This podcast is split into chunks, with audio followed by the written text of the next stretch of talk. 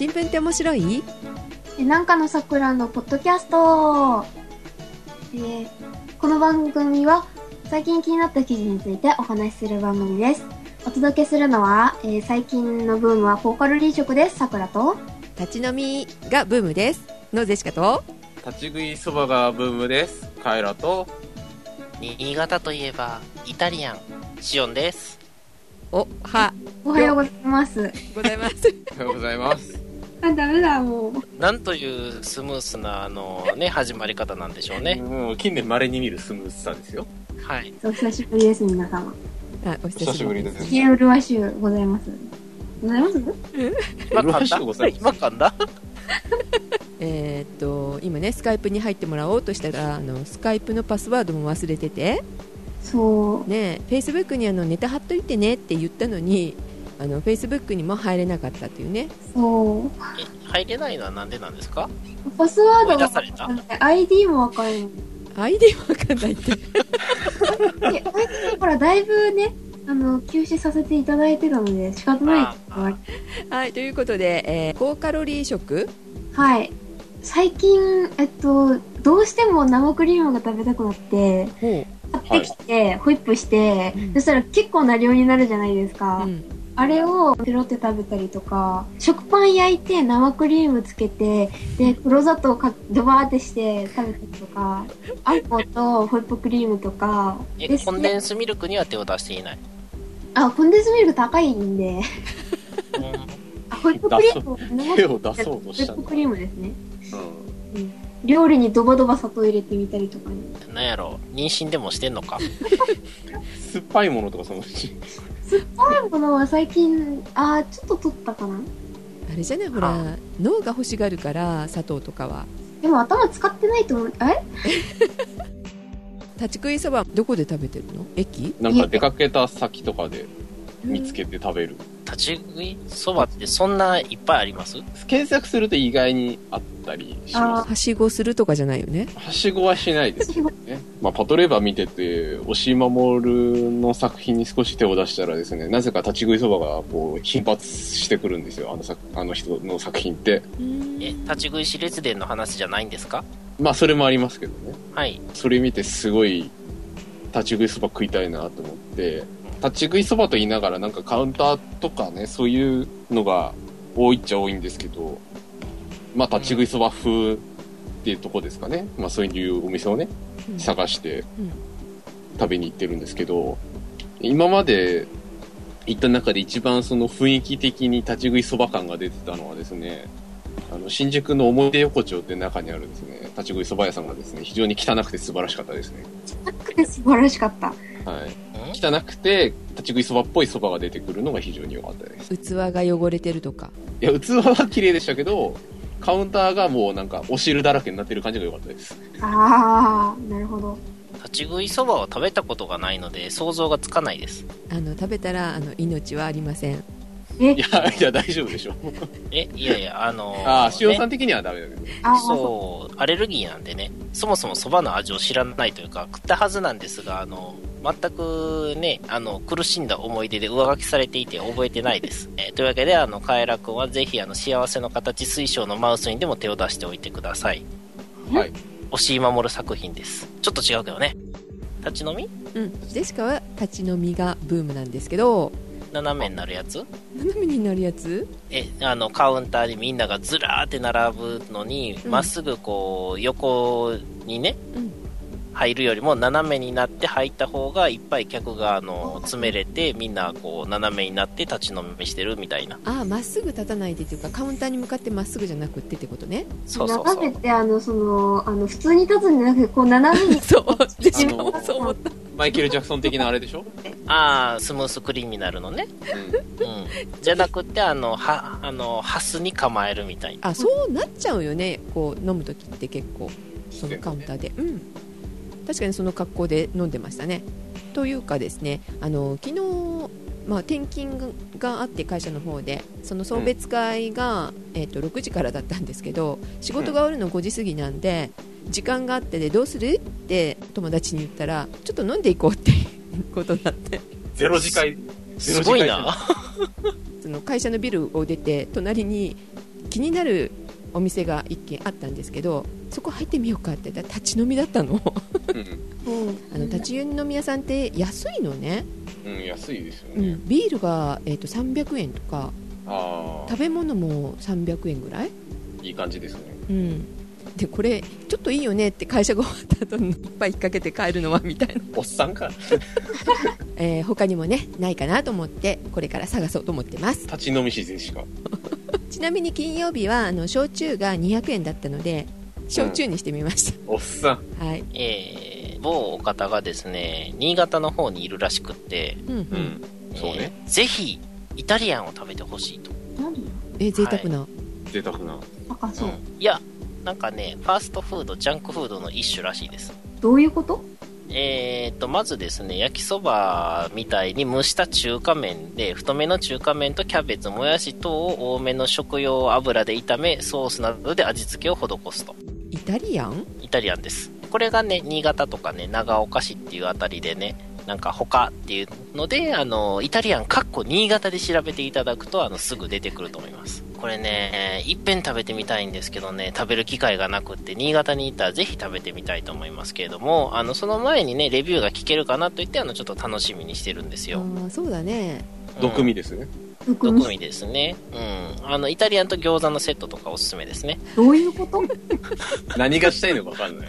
イタリアン餃子？餃子？うん。あとはフライドポテトとドリンクとかが出てくるところもあるみたいです。なんか名古屋のあるじゃない？軽食屋さんってなんかそんな感じっぽいよね。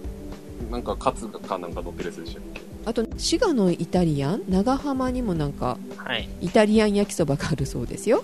へえー、死が率が高いこの番組にとってはあのぜひそれもねレビューしてもらいたいあの一品ですよね。そうですねうん。えー長浜市。なるほどね。長浜と長岡で合ってると。そういうこと、うん。姉妹都市？えーわからない方はあのぜひ、えーイタリアンかっこ新潟で検索してみてください。はい。ということで、はい。えーメールをメールって何でしたっけ？ーメールというものはそもそも何ですかっていう話。あそうですそうですメールとは何ぞやポッドキャストとかネットラジオではそれがやってくるとあの読まなければいけない存在というやつですね 読まなければいやいやいやいけないいただけるだけありがたいと思いますよ。そうですよそれを忘れてしまうなんてねうんブルーエ旋盤ですね。ありえないですね。許されないですね、そんなことに。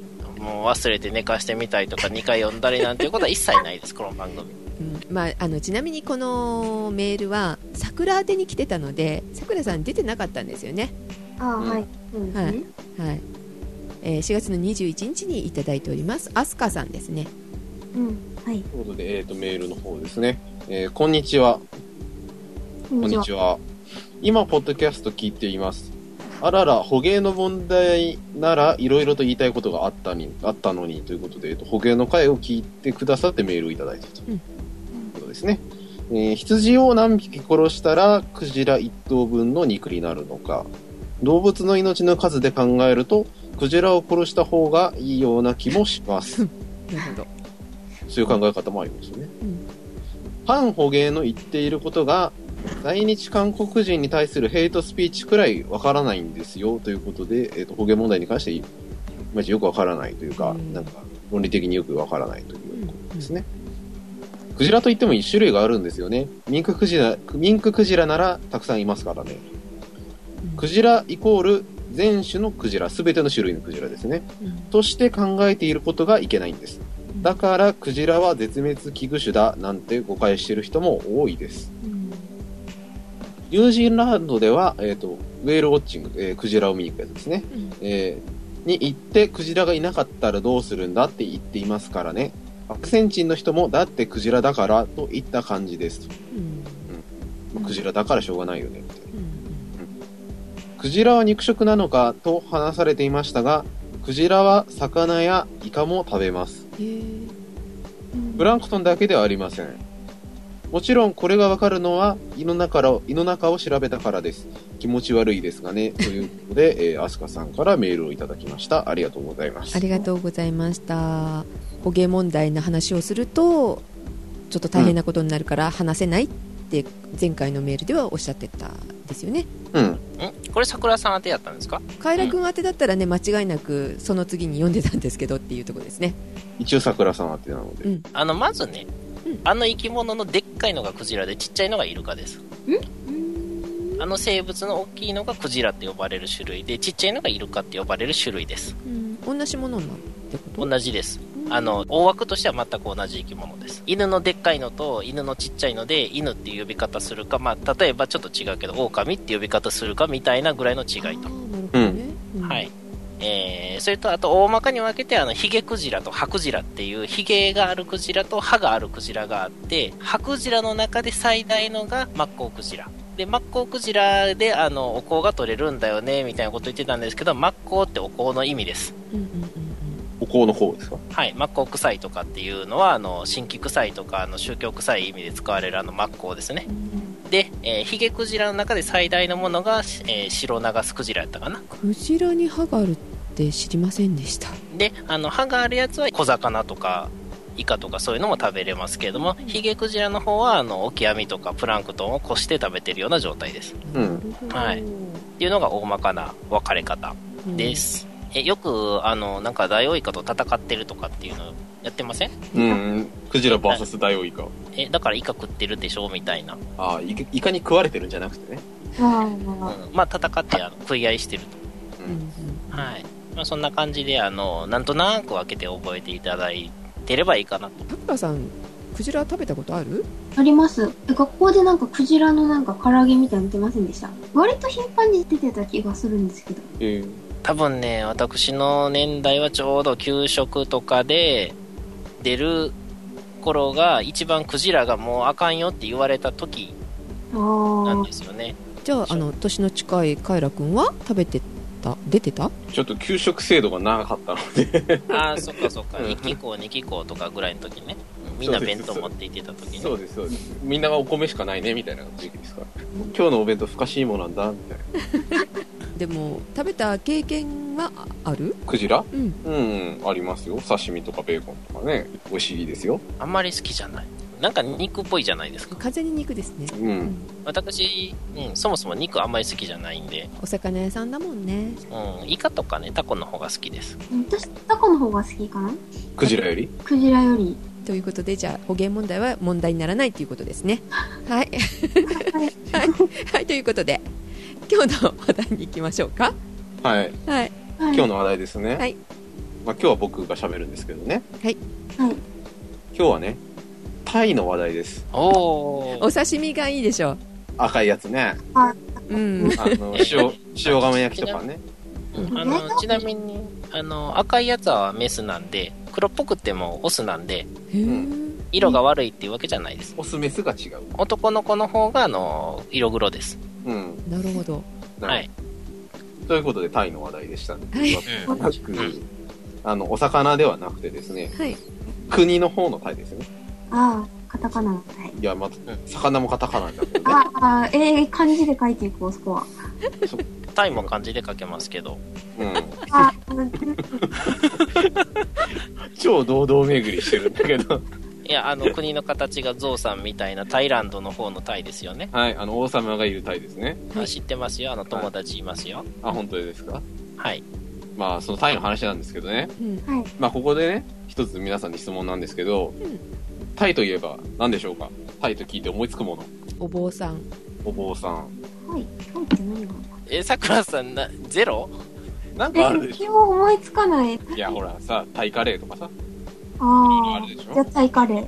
タイカレー。じゃあってなんや とグリトムヤーンカレムくんとかえ？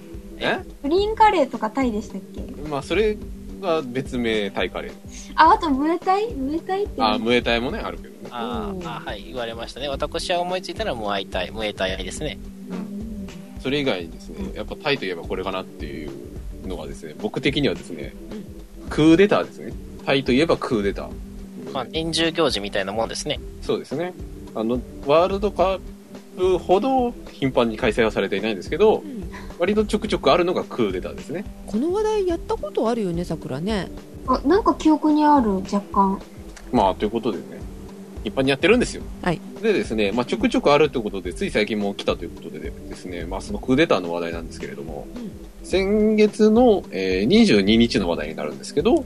大陸軍のプラユット司令官っていうのがいるそうなんですが、はい。えーそこの人が22日の夕方にクーデターを決行したと発表したと。うんいうことでですね、まあ、しょっちゅう起きてるんですけど、前回のクーデターがですね、えー2006年9月ということで、今年が2014年まあ、10年しないうちにクーデターが起きるということで非常に盛んですね。で、まあ、あのー漏れなくですね、えーまあ、今回のクーデターに関してもですね、そのタクシン派だの、反タクシン派だのというまあ問題がありまして、うんまあ、そこら辺もやろうかなと思ってるんですけれども、うんはい。通算ですね、タイでクーデターが一回何回起きたのかっていうのが気になるところですね。まあ、その今のタイという国ができてからのクーデターうんの回数なんですけど、えー19回目ということですね。うんうん、非常に盛んですね。でもですね、これ世界規模で考えるとそんなに多くなかったりするということで、1946年以降ですね、はいクーデターが起きた国ランキングということで、ランキング。はいちなみにですね、タイは世界で4番目なんですね。えーもっとあるとこがあるんだ お盛んな国があるわけですよ。ほまあ、ズバッと言いますので、え第1位がスーダン、うんえー31回。からですね、えー次がイラクの24回。あへえ続いてボリビアが19回ということで、まあ、タイぐらい、えーうん回数起きてるわけですね。タイと3位タイ。3位タイ、うんタイとボリビアが3位タイね。うん、うんなかなか難しい感じになってますけどね。はまあ、それぐらいたくさん起きてるわけですよ、タイでクーデター。まあ、さっきはクーデター、クーデターって何回も言ってますけど、そもそもクーデターってのは何かっていうところは非常に重要な問題だと思うんですよ。うんでクーデターってカタカナで書きますけど、あの、語源自体はフランス語らしくて。なんかこれ前にやりませんでしたっけ？なんかね、私がルイ16世、え、じゃあルイ15世を指したのもクーデターですかって突っ込んだっていうか、ボケた気がします。うん特にない。記憶にない。それさくらさんいなかったいなかった。はい。じゃあ、これが問題で、はい復習ということでまあ、フランス語で国家に対する一撃という話だそうですね。はいはい。で、一般的に暴力的な手段の行使によって引きこ引き起こされる政変だそうです。うんうんだから軍隊とかが放棄して、えーまあ、政変を起こすことがクーデターです。うんまあ、全く言葉の説明になるんですけど、革命とか反乱とかありますね、言葉として。うん何が違うのかっていうところは、ちょっと説明できたらかっこいいかな、みたいな気がしまして、ちょっと調べました。はいまず革命ですね。はい革命はですね、イデオロギーの抜本的な改革を行い、政治権力や社会制度などの体制そのものの変革を起こすこと。うんうんだから、例えば王様が支配してた国をぶっ壊して民王主子様の国にすると。するとか、まあそれは変わってないですね。だから民主主義の国家にしましょうとか。うんっていうのは革命ですね。だから考え方が全くガラッと変わることが革命ですからね。うんああ、まあ、あの、あれですよね。レボリューションの訳語としての革命ってことですよね。ですね。反乱なんですけれども、うんえー政治的な暴力の行使で、より保守的な政治性を持ち、政治的支配の変更を達成するために行うこと。まあ、もともとの、なんかその、例えば、その、革命が起きた後に、やっぱり、王様が支配してる国がいいよねっつって、国の中の王様の、王様派の人たちが暴れることを反乱ということですね。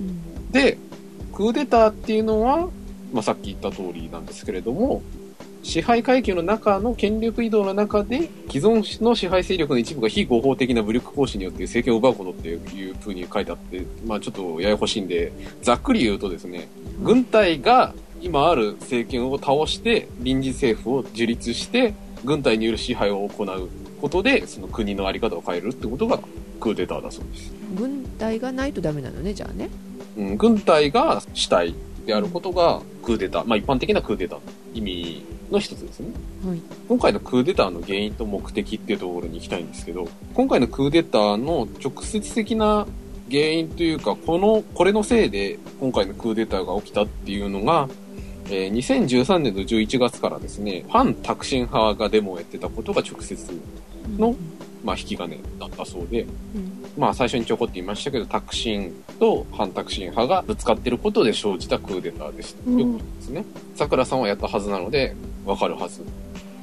あんまり記憶ございません。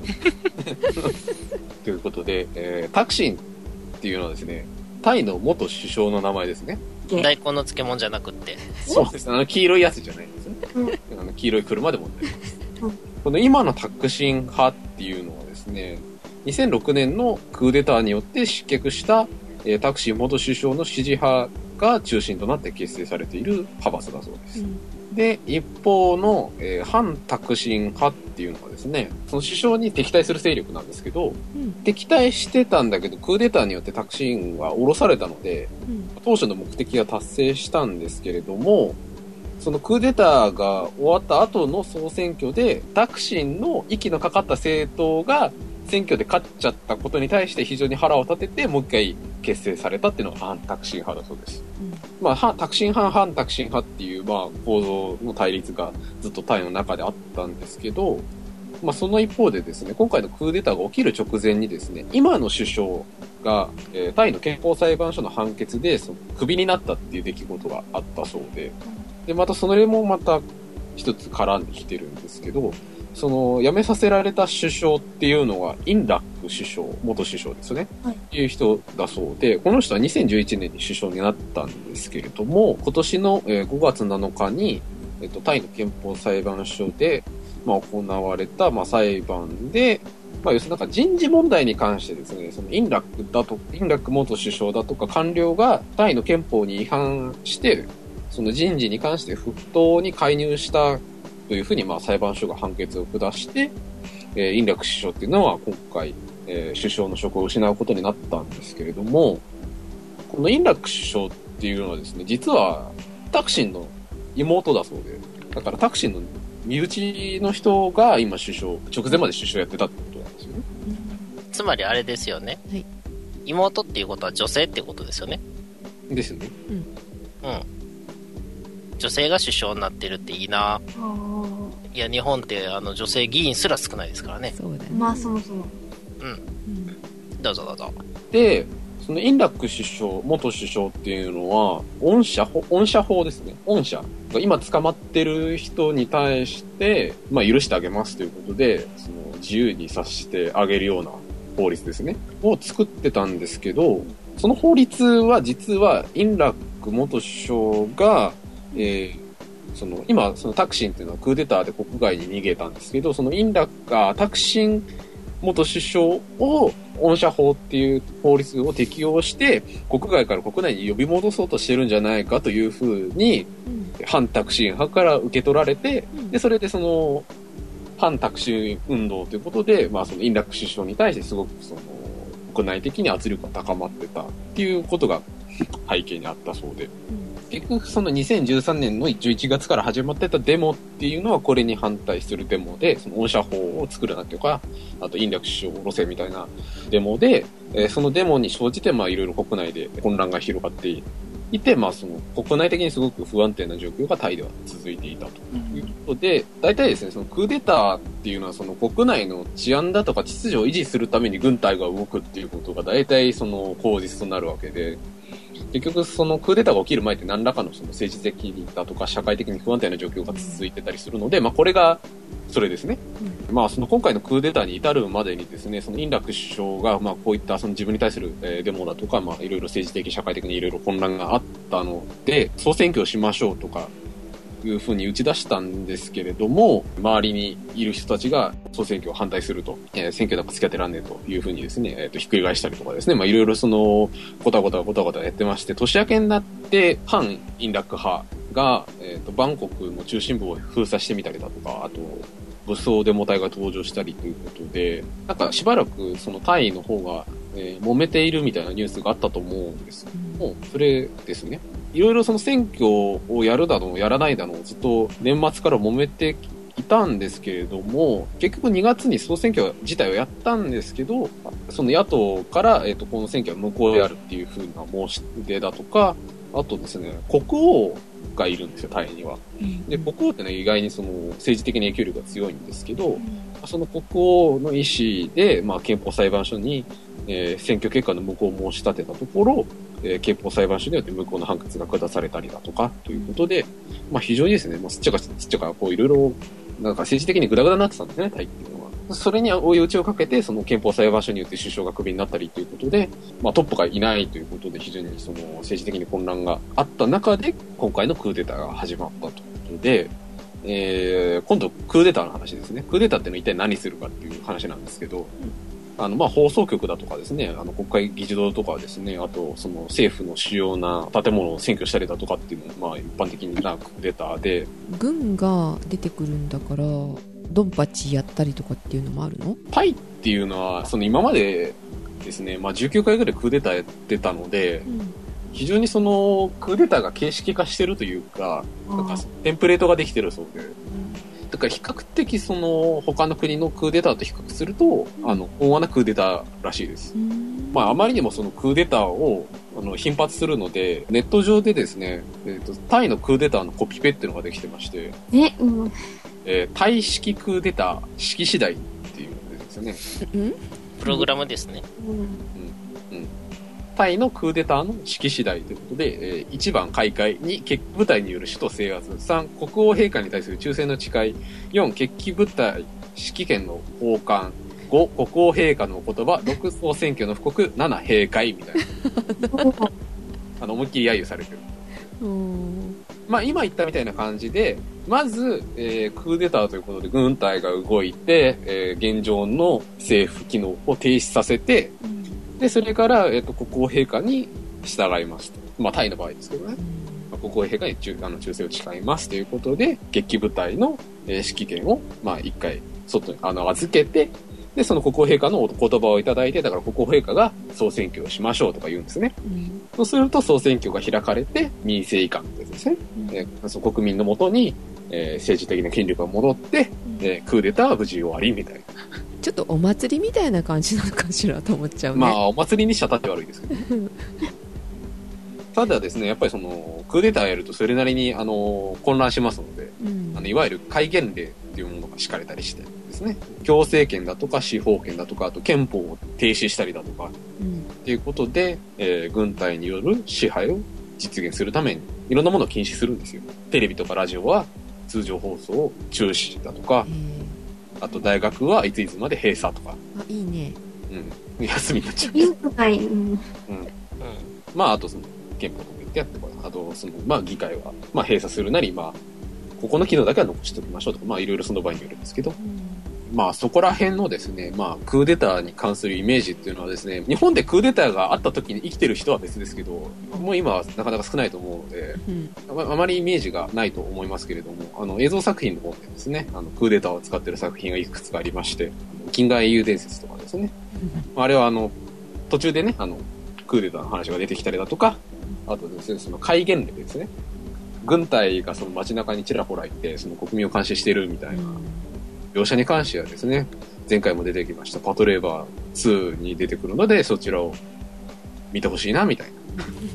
うんうん。あとは、あの、デビルサバイバーやってもいいですね。ゲーム？ゲームですね。DS の、あの絵描いてる人。どの？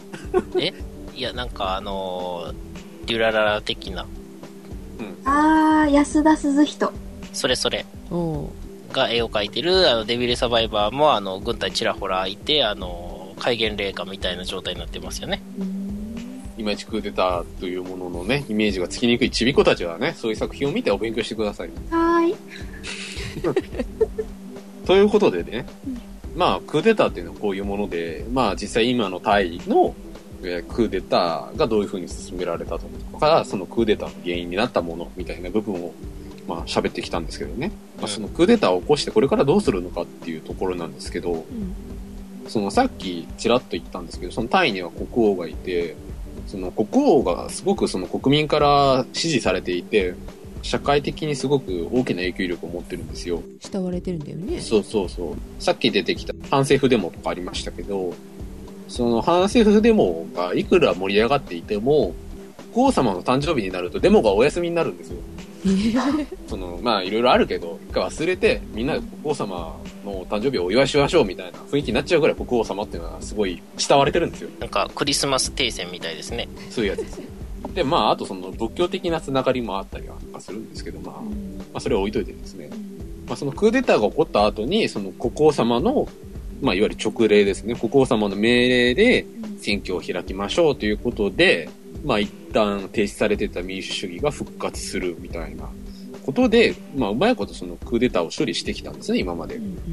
その一般的にそのクーデターが起きると、その後内戦が起きたりするんですよ。あのまあ、スーダンとかあるのかもしれないんですけど。だけど内戦が起きなくて、まあ、そのままそのうまいこと前の政治システムに戻ることができるのはその国王さんのおかげなんですけど、で、今回も漏れなくですね、えー今回クーデターを起こしたプラユット陸軍司令官がですね、まあ、軍事政権ということで、国家平和治安維持委員会っていうものを立ち上げたらしいんですけど、まあその国家平和治安維持委員会が、まあ、一時的にそのタイを統治してもいいですよっていうのを、えー国王からの承認を得たとかですね。まあ、そういったことで非常にいろいろな場面で政治的政治的に関わってくるのが国王なんですけど、最近ですね、その国王様もですね、あの、いかんせんご高齢だそうで、まあそのやっぱりその、お年を取るとなかなか表舞台に立ってこれないということで、存在感が以前よりも薄れてきてるそうで、なので、その、今回クーデターが起きて、まあ多分その、えー前回前々回通りに、まあその国王様の直令みたいなものが出て、軍政からあの民政に戻るとは思うんですけれども、ただその、今回のクーデターが以前のクーデターと比べて、えーまあちょっと特徴的なのが、その今回のクーデターっていうのは、司令官が独自に決断して実行した可能性が高いそうで、うん。で、まあその司令官はすごくそのタクシン派と反タクシン派の構想っていうものを自分の手で集結させたいという、まあ意思があるそうで、なんか若干その、まあ国王様のその存在感が薄れてきてるみたいな部分もあるんですけど、若干その前のクーデターと比べて軍事政権が、えー長期化するんじゃないかっていう見方がありました。独裁政治に走るみたいな感じ独裁政治に走るっていうか、まあ独裁政治をやるためにクーデターやったわけですからね。まあいろいろ、まあ、クーデターに対して思うところはあったりはするんですけど、まあそれは置いといてですよ。若干その混乱が、今回のタイのクーデターに関しては混乱が長引くんじゃないのかっていう見方が強いみたいですね。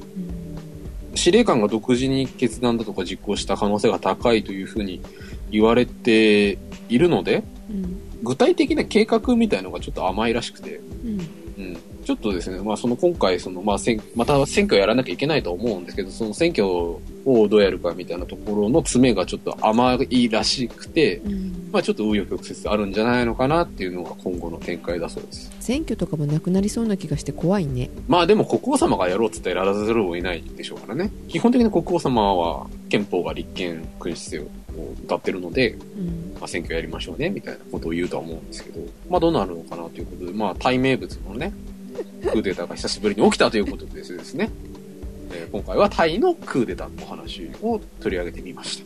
えーっと前に取り上げたことあるよねって言ったのが2009年の4月の14日ですね2009年4月の10はい、タイの政情混乱はいつになったら収まるのでしょうかっていうのでそれをやってますねああ、収まってないですね。収まったかもしれない。またま混乱し始めました。なんかね、その、タイのクーデターっていうのは、日本でいう解散総選挙みたいな感じなんじゃないかみたいなことを書いてますそうそうそう。だから、そのね、政治サイクルの一部なんじゃないんですかね、あの国では。じゃあ収まることはないとまた、3、4年したらやるのかな。イベントかな？あの任期満了する首相があの少ないみたいな日本のあの政治事情と同じようなもんですあーなるほど。また、を。そうそう他の国から見たらえ任期満了してるやつの方が少ないってどういうことみたいになるっていううん。だけど、タイは、クーデターをやることが普通なので、起こす起こす、そろそろ起こすみたいうな。ん、ああ、そろそろやんじゃないの？みたいな。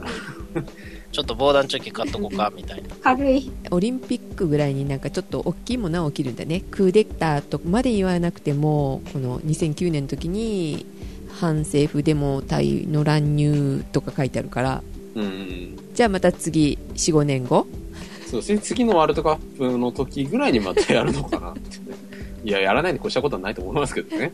はいはい。じゃあまた45年後にまたこの話題をきっと話すんだろうなと思いますが、だって、あれやりませんでしたみたいなことになると思います。はい、覚えてないってみんなでまた言うんだよね 物覚え悪いそんなな。こと言ってたっけ？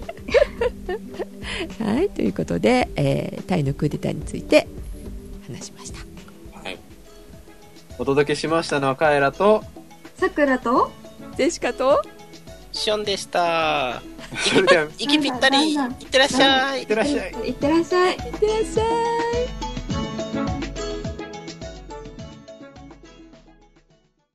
はいお疲れ様でしたお疲れ様でした。えー毒のある蛇は、毒のない蛇とどう違いますか？もう嫌だ 出た、出た。今日のはすごい簡単。そうね数字じゃないからまあいいかな、そうそうそうそう。えっとね牙があるえっとね、毒を持ってるか持ってないかかな？あ、なるほど、なるほど。それ言おうと思ったけど言われちゃったし、言っちゃった。桜と同じこと考えてたのかなと思ったら、え、ちょっと待って待って待っって。うん悔しい。あとじゃああの性格がビビリーかビビリーじゃないかあー、えっとね、えー、あー、面白いこと思いつかないな。あの、理科、理科の問題なんで、あの、形態的なとか性質的なものなんですけどね。床屋に行く回数が頻繁か頻繁じゃないか。何の話をしてる？あと模様が派手か派手じゃないか。わかった、ググろずるいそれ。あの、えー。それねあれだよ。カンニングと一緒だからダメだよ。う。えー。えー、じゃあ、しおさんに聞きたいけど、質問者がしおさんだからな。え、あ、はい、どうぞ聞いてください。しおさんなんでですか？答え言っちゃうじゃん、まず、あの、牙はどっちもあるんだけど、牙を注入するための毒歯っていうのがあるかないかっていう。うんうんうん。うん。で、えっ、と、主にですな、頭の形が、毒腺を、あの、有してないとダメなんで、それを入れるところがあったりなかったりとか、うんえー、うん。えー、というのが違うかなというね、えー予測のもと、じゃあ答えいきますよ。はい。あ答えじゃないんだはいあ、答えじゃないんだ。えー毒のある蛇は毒歯を有し、頭は幅広く、首は急に細く杓子の形をしているが、毒のない蛇はサウではない。言ってましたね。大体合ってたね。じゃあ見かけで割と毒があるかどうかって分かるってことを言ったよねうーん、わかるやつとわからないやつがいますけど、日本のは割とそんな感じです。見分けがつきやすいのが多い。はい。はいそれいつの問題ですか？昭和7年の東京府立第八中学校の問題です。生まれる前だ。はいん生生まれる前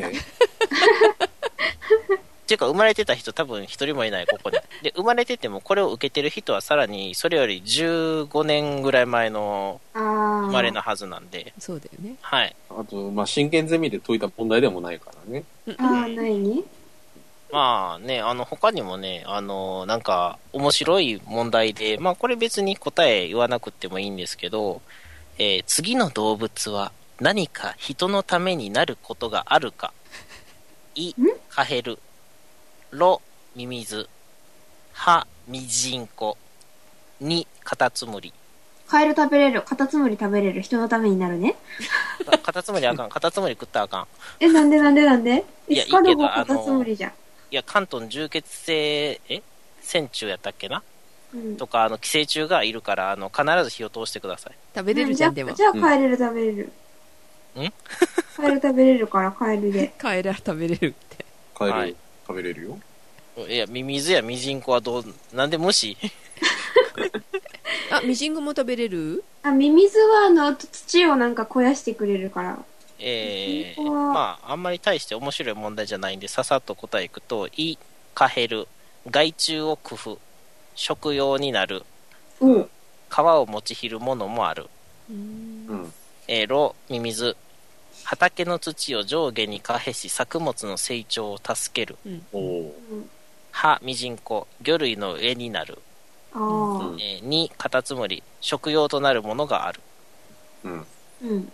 えーというわけでね、えーカタツムリは、あのーアフリカマイマイとかは絶対触らないようにしてくださいね。寄生虫が。寄生虫やばいし、あの、素手で触った後は、あの、必ず手を流水で洗ってください。うん。間違ってもその後におにぎりとか食べちゃいけない。はい。手づかみで掴んだ後に、あの、食い物を食って、あの、激しい、いい症状が出ることがありますね。よえーうんなんかあの、昔の理科の問題ってすごいなんかこう、実生活に結びついてるなっていう感じうんの問題やなっていうのが、あの、今回の感想かなと。あうん。本当だねはい。えー前はね、あの、もはや、あの、出てくる数字をいらうなんていうのは、あの、生ぬるいっていうね。出た。そうそうそう。数字を推測するところからね、始めていく推測っていうか、知ってて当たり前やろうっていう、いやーもう最近のね、っていう。そうね。はい。すっかり忘れ去られてたので、無理やり詰め込んでみました。ではおやすみなさいおやすみな。さい。